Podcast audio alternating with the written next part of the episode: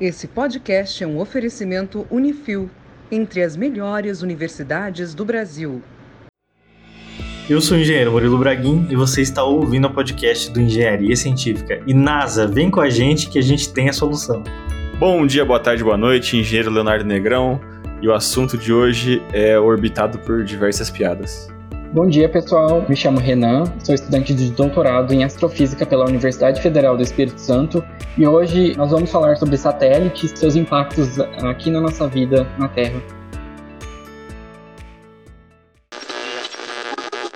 Vivemos na era dos satélites, mas não é fácil de perceber. Só na sua mão, o sinal de localização do GPS, que sincroniza o seu celular, os computadores e até o sistema bancário do mundo, vem lá de cima e tudo graças a esse monte de equipamento caindo com estilo. Desde o Sputnik 1, lançado em 1957 pela então União Soviética, muitos outros satélites foram lançados ao espaço. Atualmente existem mais de mil satélites em funcionamento em órbita em torno da Terra e o dobro disso está desativado. Mas para que, que eles servem? Então, alguns satélites servem para observar o nosso próprio planeta, outros servem para observar outros planetas, alguns a gente usa para observar lugares distantes do universo, outras galáxias. Alguns são utilizados em telecomunicações, como televisão e telefonia. E um grupo de mais de 20 satélites forma o Sistema de Posicionamento Global, ou GPS na sigla em inglês. E no Brasil tivemos o primeiro satélite radioamador brasileiro, um projeto criado e custeado pelo pesquisador geofísico Júnior Torres de Castro, lançado em janeiro de 1990 por um foguete a partir do Centro Espacial da Guiana Francesa.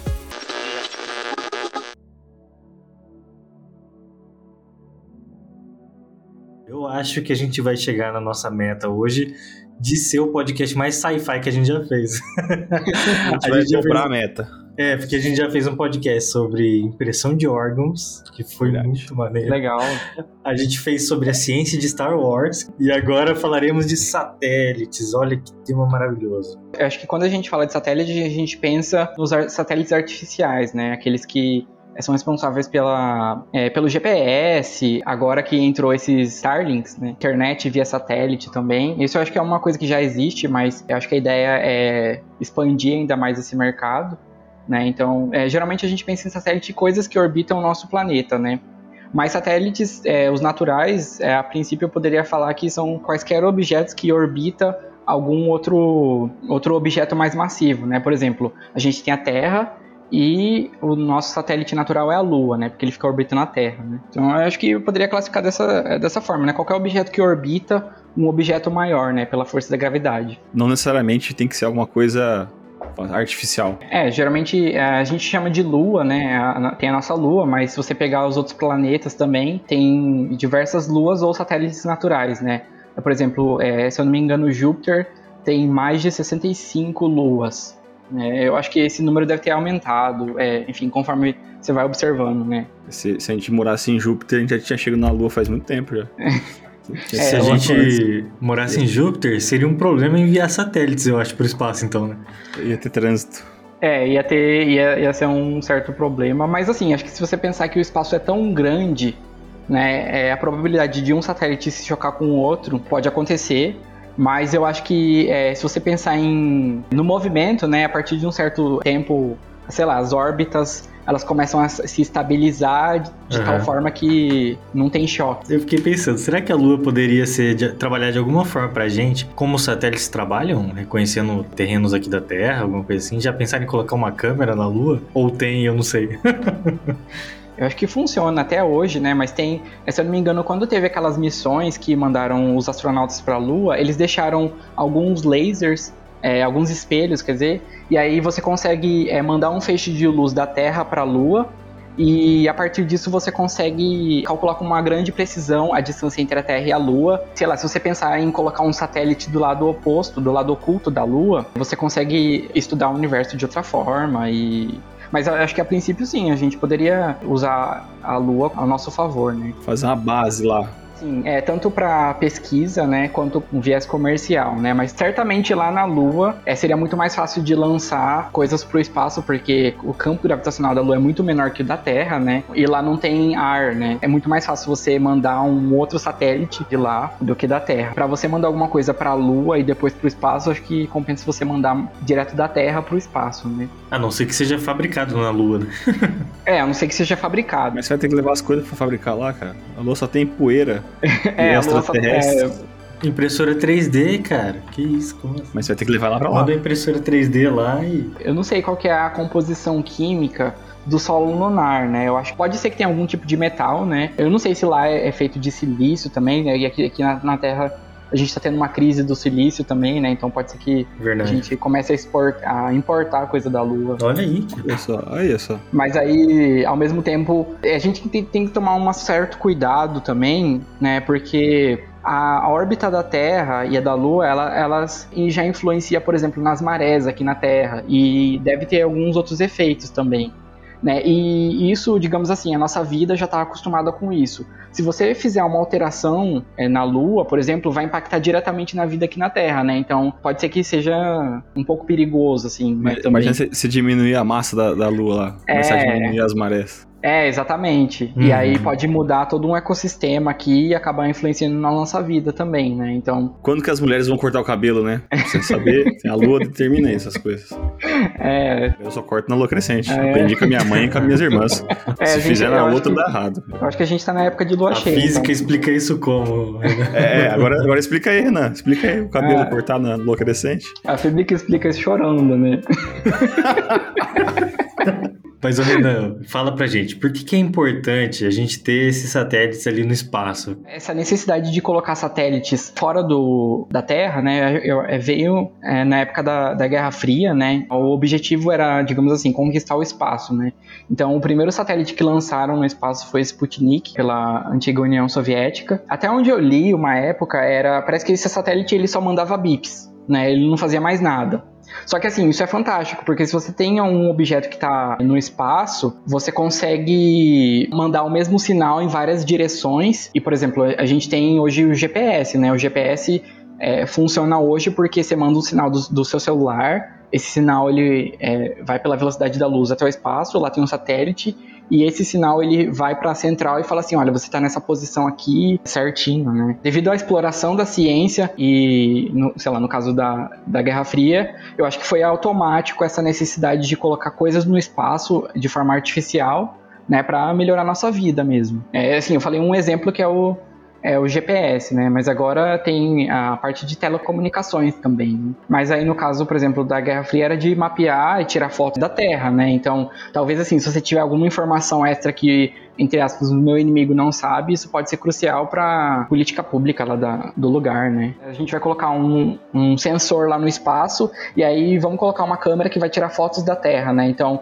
é, isso é mais fácil para você explorar regiões que até então nunca foram exploradas, né? O que, que ele tem que fazer lá em cima? Ele fica posicionado num canto, ele rotaciona, ele acelera, desacelera, como é que funciona? Depende muito da, da finalidade, né? Então, assim, tem satélites que são responsáveis, por exemplo, pela comunicação na Terra mesmo, né? Então, é, tem satélites que eles ficam numa posição que é chamada de geoestacionária, tem uma altitude certinha. Esse tipo de satélite, ele acompanha a rotação da Terra. Ele vai estar tá com a mesma velocidade de rotação da Terra, e aí você coloca vários desses satélites, né? Então, eles têm uma comunicação entre si e também uma comunicação entre as torres de transmissão na Terra, né? Então, essa é uma aplicação, por exemplo, da comunicação.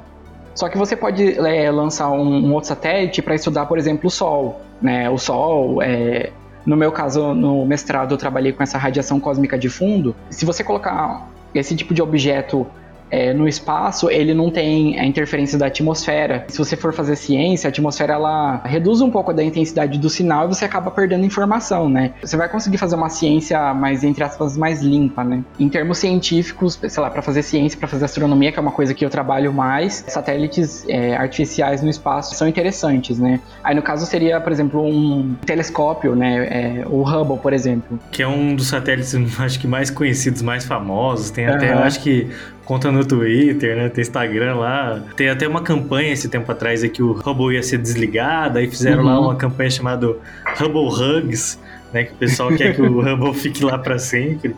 Ele é. é. um tipo de satélite específico para analisar o espaço, né? Para tirar uma foto, não é, do espaço. Isso, é. Ele é um telescópio que fica no espaço, basicamente, né? E ele tá lá no espaço desde a década de 90. O ganho científico que ele forneceu pra gente foi incalculável, assim. Se você for fazer uma imagem do mesmo objeto, sei lá, de uma galáxia na Terra, a atmosfera ela estraga muito a, a imagem, né? Quem trabalha com astronomia e de imagens na Terra precisa criar uma série de tecnologias para compensar esse efeito que ele não existe no espaço, por exemplo. E ele fica numa posição bem estável, né? Então, a Lua tá girando girando em torno da Terra e a Terra está girando em torno do Sol. É, existe uma série de efeitos físicos né, que acontece para que de, em determinadas posições a gravidade que a Terra exerce sobre a Lua e vice-versa é a mesma que o Sol exerce sobre a Terra. Na posição tal que ele, ele vai ficar sempre na mesma órbita. Ele não vai nem Isso. ser lançado para fora do espaço, Exatamente, nem ser é. puxado pela gravidade do que quer que seja que ele esteja orbitando, né? Eu fico com uma dúvida só. Como que a Terra plana encaixa nisso aí, cara? porque, porque... Ah, é, aí, tem, aí tem que teria que colocar nesse modelo aí e rodar numa simulação, Só pra né? você Mas saber, Renan, muito, a gente não. deve ser odiado pelos terra terraplanistas, tá? Certeza. Ah, todo podcast é terra plana. Porque a gente debocha todo podcast desse, coitado. Mas é mais fácil mandar um satélite no terra plana, porque é só, é só bater no teto, um É só bater no teto, só. É, você fura o domo, pendura o fiozinho e deixa ali o satélite. É verdade. É, ia ser mais... A vida seria muito mais fácil se fosse assim, né? Mas, é, sinto muito. Sim, Esse é o grande é... segredo de se manter um objeto no espaço, né? É, a gente chama de uma órbita estável, né? Porque, por exemplo, é, esses satélites de comunicação que fica rodando em torno da Terra, eles têm uma certa velocidade, né? Você sabe quanto que é essa velocidade? Ele tem que ter pelo menos uma velocidade de 28 mil km por hora. Assim, as velocidades são altíssimas, é né? Tem um site que chama Heavens Above que você ele mostra a posição de vários satélites é, que está orbitando, né? Você coloca a sua posição e tem até um aplicativo para celular que aí você escolhe o, o, tipo de satélite que você quer observar e a posição que você tá, né, e, e o horário que ele vai passar, né? E você consegue ver, por exemplo, a, a Estação Espacial Internacional. Ela é um satélite também? Ela é um satélite. Lá é onde vai os astronautas e eles ficam fazendo experimentos. Cabe até um podcast pra gente falar só da estação espacial, que é um negócio muito legal. Tem câmeras lá, né? Inclusive tem aplicativos que você consegue ver é, o pôr do sol. Na verdade, é, é, ver o pôr do sol no espaço é estranho, né? Mas você consegue ver certinho, assim, a, a... O sol entrando atrás da Terra. Isso, é. só que não é o pôr do sol, né? Tipo, vocês estão é, vendo só. É, e é ao vivo, né? É bem legal, assim, por exemplo, é, se estiver passando no Brasil, aqui, é, sei lá, aqui perto é, em Maringá, dá pra ver certinho, assim, a, a estação espacial é, passando. Você vai ver um legal. ponto brilhante passando no céu. Quando os russos colocaram os primeiros satélites artificiais em órbita da Terra, o Sputnik e o Sputnik 2 com a Laika dentro deram um susto nos americanos em 1957. O estágio que colocou o Sputnik em órbita pesava mais de 5 toneladas, um sinal claro de que eles podiam transportar ogivas nucleares para qualquer canto. Tanto que os americanos correram para montar a Administração Nacional de Aeronáutica e Espaço, também conhecida por alguns como NASA. Agora falta a gente entender como que coloca um satélite lá no espaço e mantém ele em órbita. A gente coloca ele acoplado a um foguete que vai partir em alta velocidade, primeiro em linha reta, até vencer as camadas mais espessas da atmosfera. Depois a trajetória desse foguete vai começar a se inclinar de forma a ficar quase que horizontal. Então, o foguete que é utilizado como propulsor é separado do satélite e o satélite já está na posição que ele precisa ficar para entrar em órbita. Se a velocidade dele for muito alta, ele vai se perder para sempre, vai escapar do campo gravitacional da Terra. Se a velocidade for muito baixa, ele pode cair de volta no planeta Terra e ao reentrar na atmosfera ele vai ser queimado, ou seja, quanto mais alta é a órbita, menor é a velocidade necessária para manter essa órbita estável a gente podia falar dessas alturas que o satélite fica em relação à Terra, porque é realmente muito alto. É, tem alguns tipos de órbitas que eles chamam, né? Então, assim, tem um, um tipo de órbita que chama órbita terrestre alta. Ela tem aproximadamente 42 mil quilômetros em relação a, ao centro da Terra, né? E ali, é, geralmente, é, você pode colocar satélites que eles ficam numa órbita que é chamada de geossíncrona. Essa órbita, ela acompanha a velocidade da Terra, né? Então, ela dá uma volta a cada 24 horas, que é o período de rotação da Terra. E aí existe a órbita terrestre média, é, aproximadamente 20 mil quilômetros. E aí nesse, nesse tipo de órbita que ela é um pouquinho mais baixa que a órbita terrestre alta, você coloca o, o satélite GPS. E aí o satélite GPS são satélites que a gente usa o tempo todo, né? Você vai fazer uma viagem e aí tá lá. É, aquele sinalzinho que vem do Google vem do espaço, né? E ele consegue calcular com uma precisão muito boa a posição que você tá é, na Terra, né? Sabe o que seria bom para esses aplicativos de GPS? Tem uma perguntinha é. no cadastro assim: você acredita que a Terra é redonda ou plana? Aí quem clicar na plana, o GPS para de funcionar. Cancela o login do cara. Fala, não, você não pode usar. Perdão. É, você não pode usar, perdeu. É... Tipo, a tecnologia desse aplicativo considera a Terra redonda.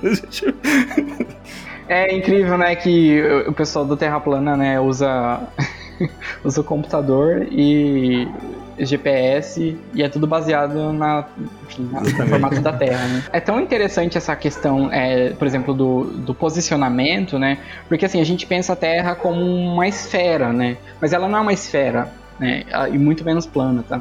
Tem o formato de uma batata, né? A gente chama de geoide oblatado. É isso aí. Existe alguma imagem que mostra isso? Existe. Não, eu não sei se é uma imagem, né? É um modelo baseado em, em acho que, se eu não me engano, em radar. Uhum. Mas se você for no espaço e tirar uma foto da Terra, a gente vai ver ela redonda, bonitinha, né? Assim, lembrando do Carl Sagan, o pálido ponto azul, né? Uhum. Tem a, a, as partes terrestres, né? Mas tem a parte de água. E aí, é, se você pensar é, em física, né? É, tudo vai se juntando pro centro. Aqui na Terra, uma gota ela vai estar tá caindo, ela vai ter um formato de gota. Mas no espaço, uma gota é uma esfera, né? Sim. Porque vai ter gravidade de todo lado. E aí, por isso que, assim, se você tirar toda a água da Terra, ela vai parecer uma batata. É, uma batatona. Muito bom, eu já vi esse mapa 3D aí da Terra Batata, é interessante. Terra Batata. Nomes feios da p... Mas ó, eu tava até lendo aqui sobre as órbitas da Terra e tem a órbita geoestacionária, também chamada de GEO, que os objetos permanecem numa posição fixa em relação à superfície da Terra. Ela deve estar numa distância fixa de 35.786 quilômetros do nível do mar e sob a linha do Equador. É, é, geralmente a gente usa a, a linha do Equador como ponto de referência. Né? No Equador é, é, onde a velocidade de rotação da Terra é maior, né? Uhum. Tá dizendo aqui que é utilizada em sistemas de comunicação. A órbita baixa da Terra, também chamada de Léo. Olha aí, Léo. Ai, caramba, só faltava nome essa. bonito. Né?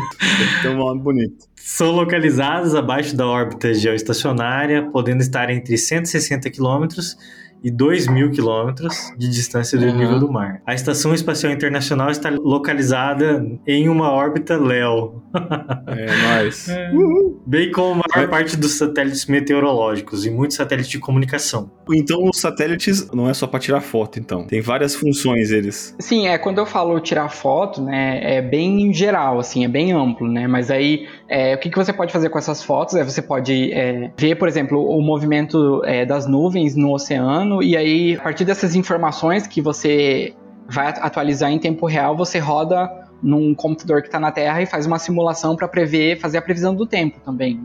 Na verdade, o satélite é um laboratório que fica fora da Terra. Né? A gente é, pode tratar assim dessa forma? É assim, quando eu falo em experimentos científicos, aí é, vai de tudo, né? Tanto na Terra quanto fora da Terra, né? E isso tem aplicação é, direta na, na, nossa vida, né? Por exemplo, a, a, previsão meteorológica. A previsão ela impacta até no nosso alimento, né? Porque isso aí para agropecuária é essencial, né? Sim, exatamente. Para rodar esses modelos matemáticos que, que calcula, por exemplo, a previsão do tempo, isso demora. As equações, né, são série de equações é, não lineares, extremamente complicadas e demora. E aí você vai dar várias informações. Só que essas previsões, uma diferença já muda, já impacta na previsão do tempo. E aí, se você não tiver uma quantidade ótima de satélites, junto com ah, os computadores né, de alta performance, você acaba prevendo coisa errada. E aí você pode perder milhões de dólares por uma questão de falta de dados, né? É importante, eu acho que para a vida de, é, para nossa vida, né? Pela globalização e tudo mais, é a gente ter satélites que pegam essas informações e transformam em dados que a gente vai usar é, no dia a dia, né? Quando eu falo a gente, é, sei lá, tanto a gente que assiste a TV e, e vê as informações que passa, quanto as pessoas que usam isso para fazer negócios, por exemplo. Né? A gente tem isso no celular, né? O, aquele previsão do tempo do, do celular que a gente anda para um lado pro outro é, é, é baseado no, no, fim lá num satélite, é isso? Uhum. Pelo menos para quem nasceu depois de 2000 já tá tudo embutido, né? O nosso celular é um próprio experimento, né? Assim, é, a gente consegue obter várias informações que vêm do espaço e a gente não tem essa noção, né? Não sei, eu acho bem legal pensar nessa questão também.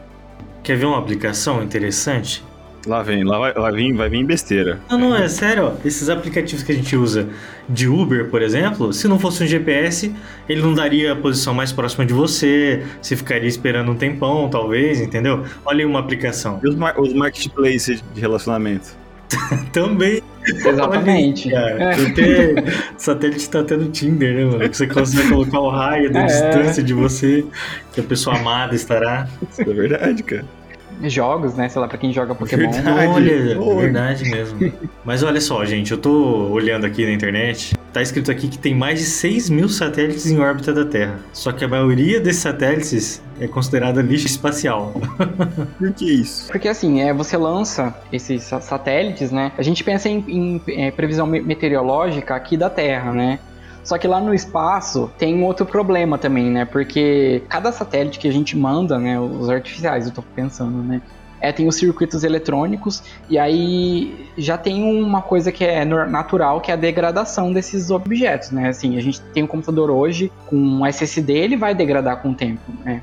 Infelizmente. E isso acontece lá também nesses satélites. Um dos problemas também é que, que tem muito lá são as tempestades solares, que elas jogam uma grande quantidade de partículas. Quando eu falo partículas, são elétrons, fótons, é, tudo que a gente pensa de os elementos que formam os átomos, por exemplo, e isso vem uma grande quantidade do Sol, e isso acaba impactando nos, nos circuitos elétricos desses satélites também, né? E aí isso faz com que esses satélites parem, param de funcionar. Existe um pessoal que trabalha com a climatologia do espaço. É interessante, né? Porque assim, você está pensando numa coisa que está muito longe do Sol, mas é impactada, né? E assim, para você lançar um satélite é muito caro. São bilhões de dólares que as empresas, os governos pagam, né, para mandar esses objetos. E aí o Sol, ele tem uma certa dinâmica, né? E aí ele manda um jato, né? Um jato de partículas que são os flares, né, que é chamado. E aí isso vem para a Terra, mas aqui na Terra eu não sinto elas, eu não vejo. Não porque tem um campo magnético da Terra, ele protege, né? Então o máximo que a gente pode ver é as auroras boreais. Aquilo lá são as partículas que vêm do Sol, né? Então elas atravessam todo o espaço, chega aqui na Terra. Pelo efeito magnético, a gente vai ver as auroras boreais. Se não tivesse essa proteção, essa blindagem desse campo magnético da Terra, isso poderia matar a gente, por exemplo. Só que assim, lá no espaço não tem um campo magnético super forte nos satélites, né? Então, você vai mandar essa quantidade de partículas para esses circuitos elétricos que estão no espaço, vai queimar. Isso vai gerar o quê? O lixo espacial, né? Eles vão parar de funcionar. E não tem manutenção no espaço, né? Não tem manutenção no espaço, né? É, é assim, o que É, o, o, que a gente consegue fazer, e é difícil, né? É, assim, hoje tá mais. Assim, eu, eu falo hoje é, se você comparar 10 anos atrás, né? É mais fácil você mandar pessoas para, por exemplo, para a Estação Espacial Internacional que são os o pessoal que fica lá é, trabalhando, né? Mas eles não vão sair de lá da estação espacial e fazer manutenção em cada satélite porque isso é inviável, isso é muito caro também, né? Geralmente o pessoal fala que os satélites eles têm uma vida útil. É muito complicado assim você trabalhar no espaço porque a gente está acostumado com gravidade e lá não, você joga uma pedra, sei lá, a 2 mil km por hora, ela vai continuar 2 mil km por hora pela primeira lei de uhum. Newton, da inércia, né? Ela vai, né?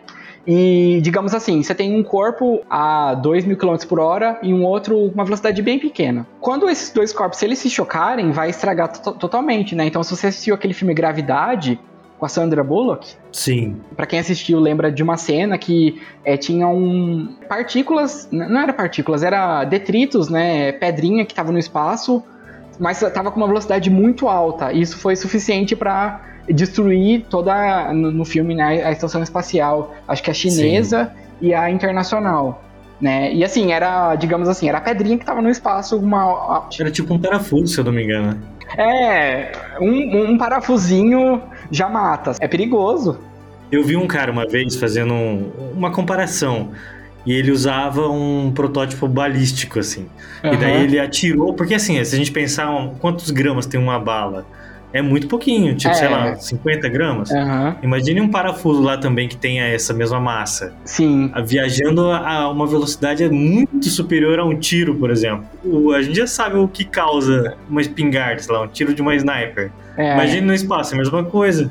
É, e, e, assim, é que isso que aqui na Terra tem a, a, Geralmente no curso a gente fala assim, ah, ignore o atrito com o ar, né? Sempre, Lá no espaço sempre, nem tem atrito. Todo mesmo. exercício de física até hoje não existe atrito. Não existe nada.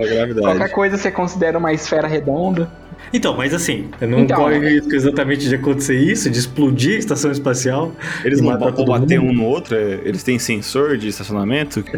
É, na verdade, assim, eles. Pode ser que eles se chocam, né? Tanto é que, acho que mês passado, ou mês retrasado, a China ia lançar um foguete, né, pro espaço de apenas 22 toneladas, né? Só que daí ele perdeu o controle. Todo mundo tava falando, isso foi em maio desse ano.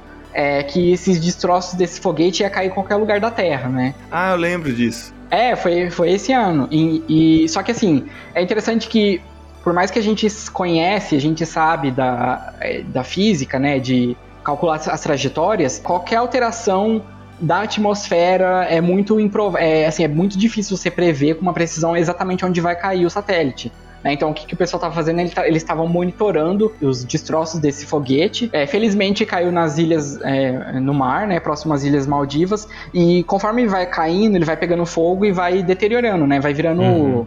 Vai, vai literalmente queimando, né? Só que assim, é, os satélites de lixo, lixo espacial, a princípio, uma hora ou outra, eles vão entrar na órbita da Terra e eles vão é, pegar fogo e se desintegrar. Né? Como eles são pequenos, né, comparado com um foguete de 22 toneladas, antes dele cair na Terra, ele vai se queimar literalmente, né? Então não vai cair na cabeça de alguém. A gente até fez um meme lá no Engenharia Científica no Instagram, que era o seguinte, era assim, às vezes você tá vendo a estrela cadente e fazendo pedido e na verdade é um satélite é um pegando satélite. fogo na atmosfera. ah, mas, é, mas é verdade, é, é isso mesmo. É, quando o pessoal fala de estrela cadente, pode ser um satélite cadente que tá. Um, um lixo que tá caindo aí e você faz um pedido Exatamente. pro lixo. E você pedindo pra ele te dar um carro novo. É, eu sempre fico imaginando, né? Você bota uma câmera lá perto, você vai ver um negócio de metal pegando é, fogo, pegando literalmente fogo. explodindo na atmosfera, que é maior caos. E você aqui pedindo pra passar na prova no final do ano. É, é. Você tá pedindo pra um pedaço de lixo me passe, né? Sei lá. Mas olha só, eu tava até vendo aqui a reportagem que tá falando o seguinte: estima-se que cerca de 990 satélites sejam lançados todos os anos. Uhum. E daí significa que em 2028 existirão 15 mil equipamentos em órbita. E daí tá falando aqui que ah, talvez seja um problema para lançar foguetes, igual você falou agora. Sim. Né? Sim. Que diminui os espaços abertos e as áreas de segurança uhum. para que, que isso aconteça. É, porque eu acho que é, aí é um achismo meu, mas assim, você tem posições é, que são ótimas para você colocar satélite, né? Que são estáveis. Quanto mais satélites você vai lançando, é, esse espaço vai acabar, né? E aí você já não tá mais uma órbita estável, né? Pode ser que esses satélites eles começam a, é, a se chocar por causa de um parafuso, sei lá, alguma coisa solta. E aí pode virar todo o filme é, gravidade, né? Aquela loucura de poeira, de coisa voando. Se não me engano, tem alguns projetos que visa a reciclagem. Eu não sei, não sei, exatamente como que seria essa reciclagem, né? Mas é pelo menos a pensar, olha, a gente está resolvendo um problema ou vários problemas aqui na Terra, mas a gente está criando outros, né? É, com esse lixo espacial, né? Então, talvez tá é, ainda mais agora que está é, tá sendo lançado esses é, Starlinks da SpaceX, né? Que é um monte, né? São vários satélites. São 60 por vez, pelo que eu me lembro. Mas olha, a solução é você lançar um satélite com uma rede bem grande, aí você pesca todos os outros. Mas essa rede, é, acho que. Ô, NASA, NASA. A NASA tá perdendo a oportunidade de estar tá aqui no Engenharia Científica pra gente solucionar os problemas deles. Viu? Vai ser um próximo esporte olímpico, vai ser tiro a alvo de míssel em satélite. Cadê o Rick do Rick and Morty pra resolver esse problema? Verdade. Eu não sei, você falou de uma rede, né? Eu acho que eu vi em algum lugar um filme que tinha uma. Você apertava um botão, aí saía tipo uma raquete que pegava satélite. Aí. Ou eu não sei se era um jogo. Igual aquelas era- redes de limpar a piscina. É.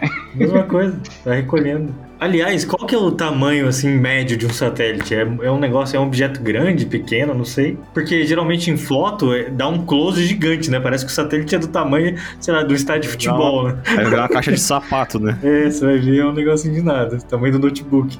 É, depende, depende muito, assim, tem satélite que é de 1 metro a 5 metros de comprimento e pode pesar meia tonelada até toneladas. A gente tava falando no começo do Hubble, ele tem o tamanho de um ônibus, Esse Hubble é muito grande, eu não sabia que era tão grande assim. por exemplo, o sucessor do, do Hubble é, vai ser o James Webb, ele vai ser muito maior, né? Eles aprenderam a fazer nome, né? Que era Hubble, era muito fácil falar Hubble. Aí se É. foi o nome, nome e sobrenome no satélite.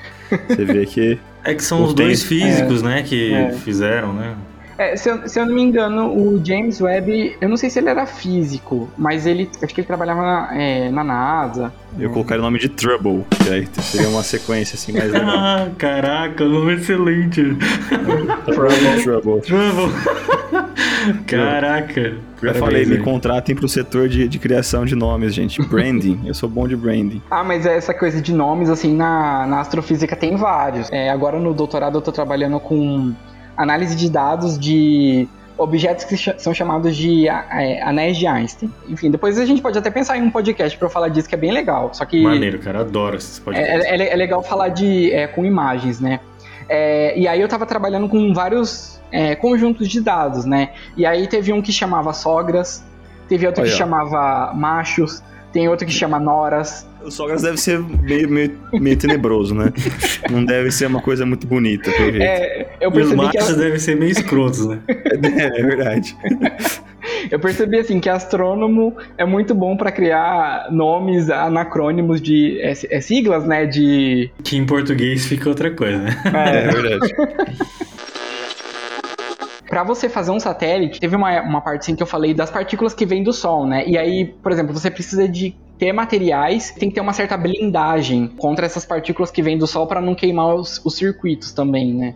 É, se eu não me engano, tem alguns satélites que eles usam, se eu não me engano, ouro pra pra Aham. fazer uma, um- tipo uma camada de blindagem. E Essa quantidade desses materiais mais robustos acaba encarecendo muito, né? Mas então o ambiente do, do espaço é hostil, então. É bem hostil. Para os materiais que a gente tem aqui na, na Terra, né? no caso. Sim, É é. que é radiação pura, né, lá no espaço. Aham, É, Não radiação tem pura. a camada eletromagnética da Terra protegendo, né? E se botar um Ray-Ban nele, já não adianta?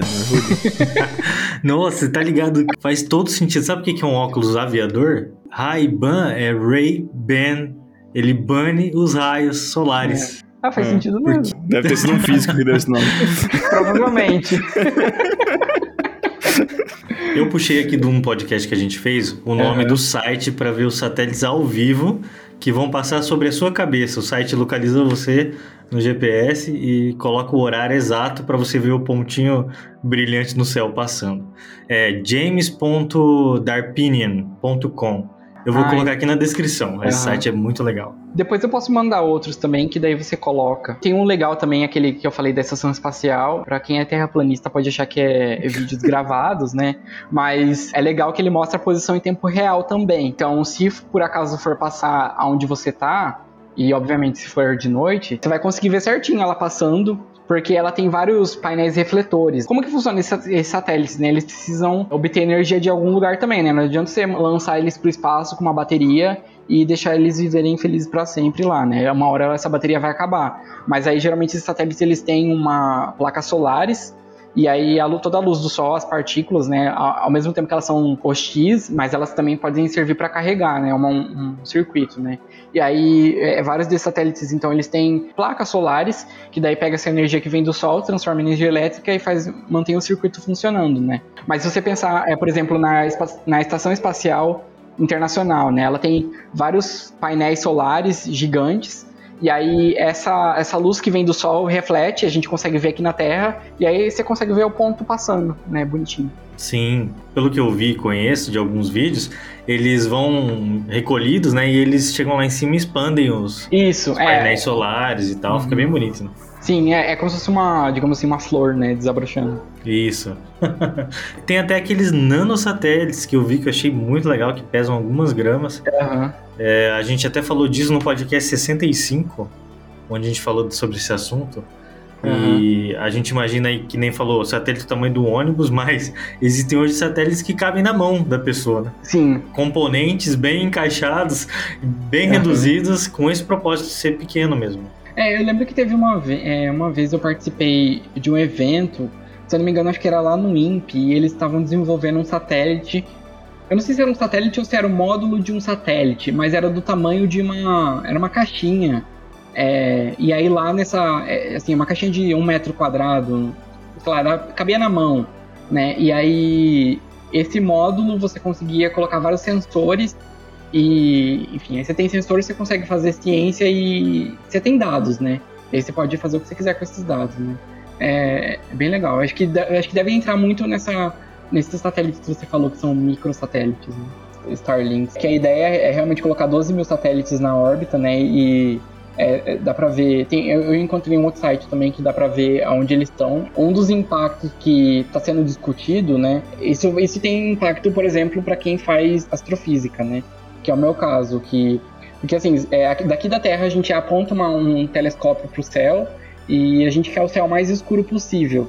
Só que esses satélites, eles refletem muito a luz do Sol. E como tem uma grande quantidade de satélites, é, acaba borrando as imagens, né? Então depois eu posso colocar o link é, de uma imagem que foi tirada por um telescópio aqui na Terra. Fica, a imagem fica toda borrada, você consegue ver todo o risco, a trajetória que, que o satélite faz, né?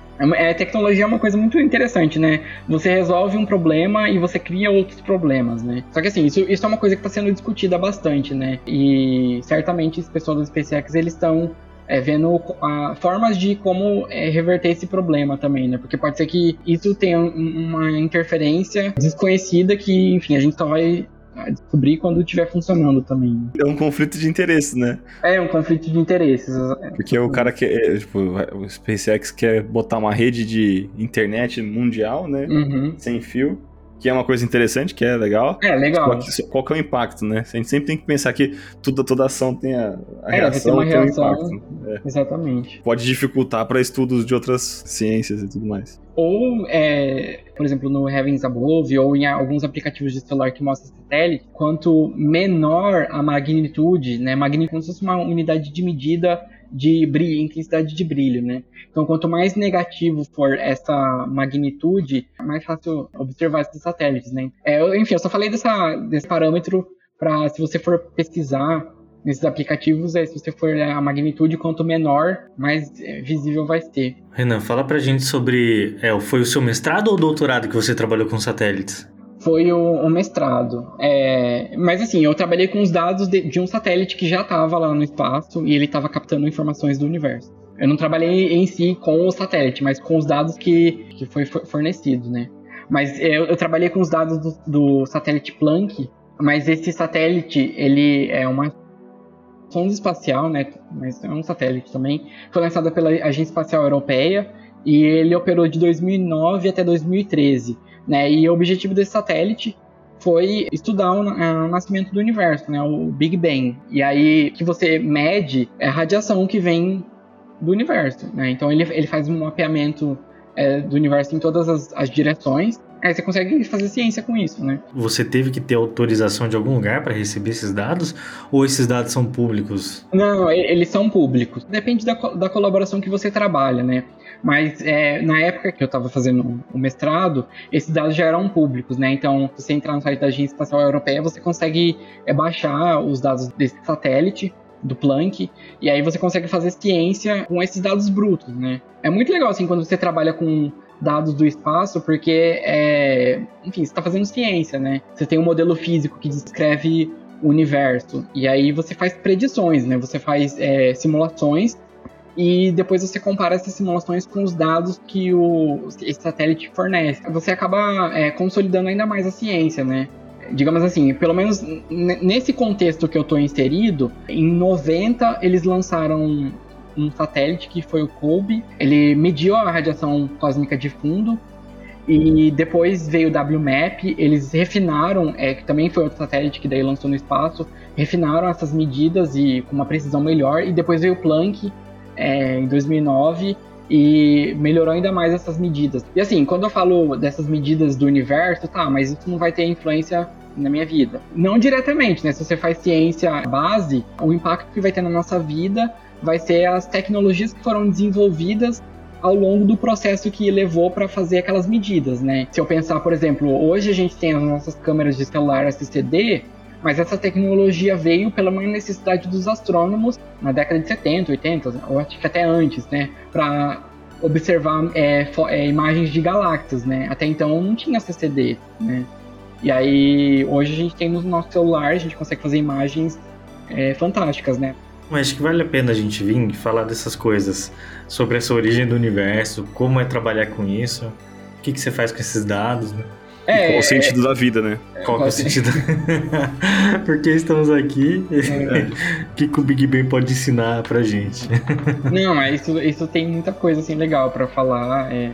Eu acho legal é, trazer essa parte científica também pra, pra sociedade, né? Porque Com certeza. eu acho que principalmente nesse momento que a gente tem de pessoas é, anti-vacinas, é, terra plana, sei lá, é meio Sim. É, triste, né? Enfim. É triste, a gente tá aqui no Engenharia Científica para fazer um conteúdo também uhum. para combater esse tipo de coisa. A gente não fala de ciência necessariamente, apesar do nosso uhum. nome, porque a gente é engenheiro, não cientista, uhum. mas a gente fala de engenharia como os cientistas falam da ciência. Uhum. Né? Então a gente traz esses assuntos realmente com profundidade e com embasamento. O Léo colocou umas piadinhas ridículas aqui na pauta. Não, não, não é ridícula. Ridículas. Qual piada? Eu perguntei se o satélite precisa de placa padrão Mercosul. Aqui, né?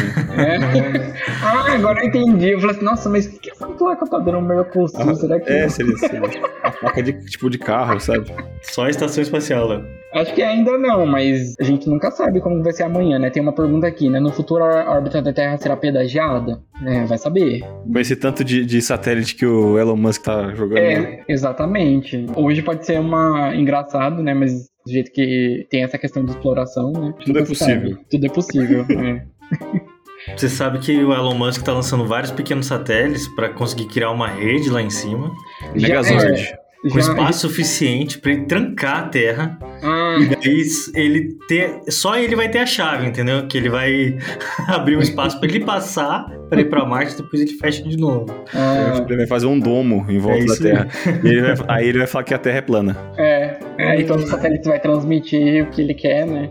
Aí, aí ele vai dar internet para todo mundo de graça. Para mim tá bom, cara. Pode trancar a terra, não tem problema, não vou sair mesmo. não vou sair mesmo. Gente está aqui no Engenharia Científica de portas abertas para todo mundo que quiser falar com a gente, para todos os empresários que estão ouvindo. Se quiser entrar em contato com a gente agora, manda mensagem no nosso Instagram, no nosso WhatsApp, vai no nosso site, tem lá os nossos contatos. Fala com a gente, vamos movimentar esse mercado de uma maneira diferente. Vamos transformar o jeito que a gente leva a informação que sai da sua empresa, ou da sua pesquisa, ou da sua universidade para as outras pessoas e falar que você existe, falar que você está aí no mercado, que quer conquistar o seu espaço, né? Exatamente, aparecer, né? Aquela famosa frase, né? Quem não é visto não é lembrado. It ends here.